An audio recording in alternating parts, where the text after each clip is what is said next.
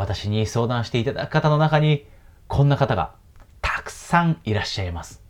過去1年、2年間の間、ずっとアイデアを温めていたんだけど、なかなか勇気のある一歩を踏み出すことができない。なかなか仕事を辞めて新しい事業を立ち上げることができない。そういった勇気を持つことができない。なんでなんでしょうかこういった質問をたくさんいただきます。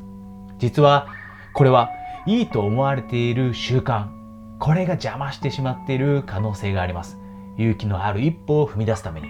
前に進んでいくためには実は世の中でいいとされているかもしれない。そういった習慣、これが邪魔をしています。その習慣とは何か？それは何でしょうか？それは分析症候群と呼ばれるものです。分析症候群。多くの人が自分のやりたいと思っていることに成功したいと思っている。もちろんうまくいかせたい。こう思っているのは当然のことです。スムーズに進捗させたい。スムーズにことを進めたい。なので、一歩踏み出した後にやってくること。そういったことにもうまく対応できるようになりたい。こういった思いがあるがゆえに私たちは大きな一歩を踏み出して実際にその事業を始める前にやりたいことを始める着手する前にたくさんのことを学ぼうとします多くの方が本をたくさん読んでいます。業界に関する本。またはマーケティングに関する本。セミナーに行く方もいると思います。やりたいことをやるために関連したセミナーに行く。そして人によっては高い金額を払って学校に行く。こういった方もいます。じゃあ、本を読んだ後、そしてセミナーにたくさん行った後、学校にも行った後、私たちは感覚として100%準備ができたと思えるようになるでしょうか？答えはいいえです。いくら勉強したところで何冊本を読んでも、どんなに何回セミナーに行っても私たちの気持ちは変わりません。まだ不十分かなという感覚を持つでも実際に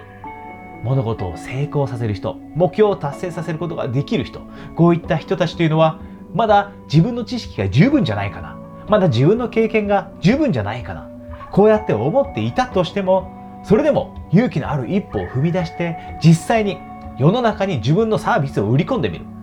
世の中に自分の商品を実際に見てもらう。実際に手で触ってもらう。感じてもらう。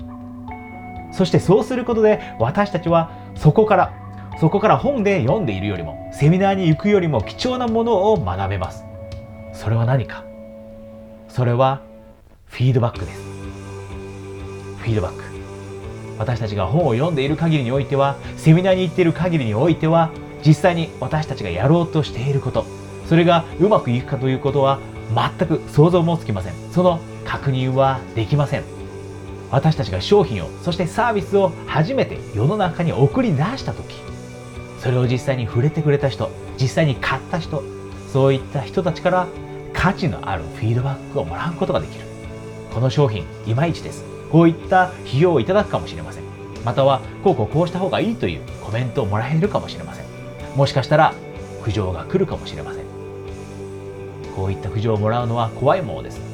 落ち込んでしまうものです。ですがその苦情を受け止めて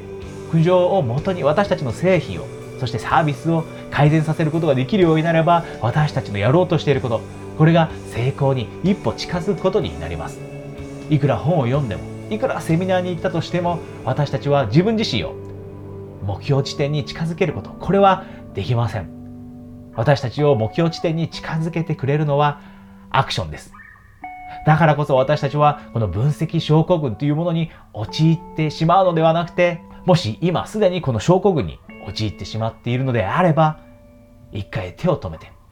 セミナーにもう行こうと思う気持ちも抑えて、もっともっと本を読むべきだという気持ちも抑えて、自分に問いかけてみてください。もしかしたら今の自分は勇気のある一歩を踏み出した後にもらう批判が怖い。うまくいかなかった時に落ち込むのが怖い。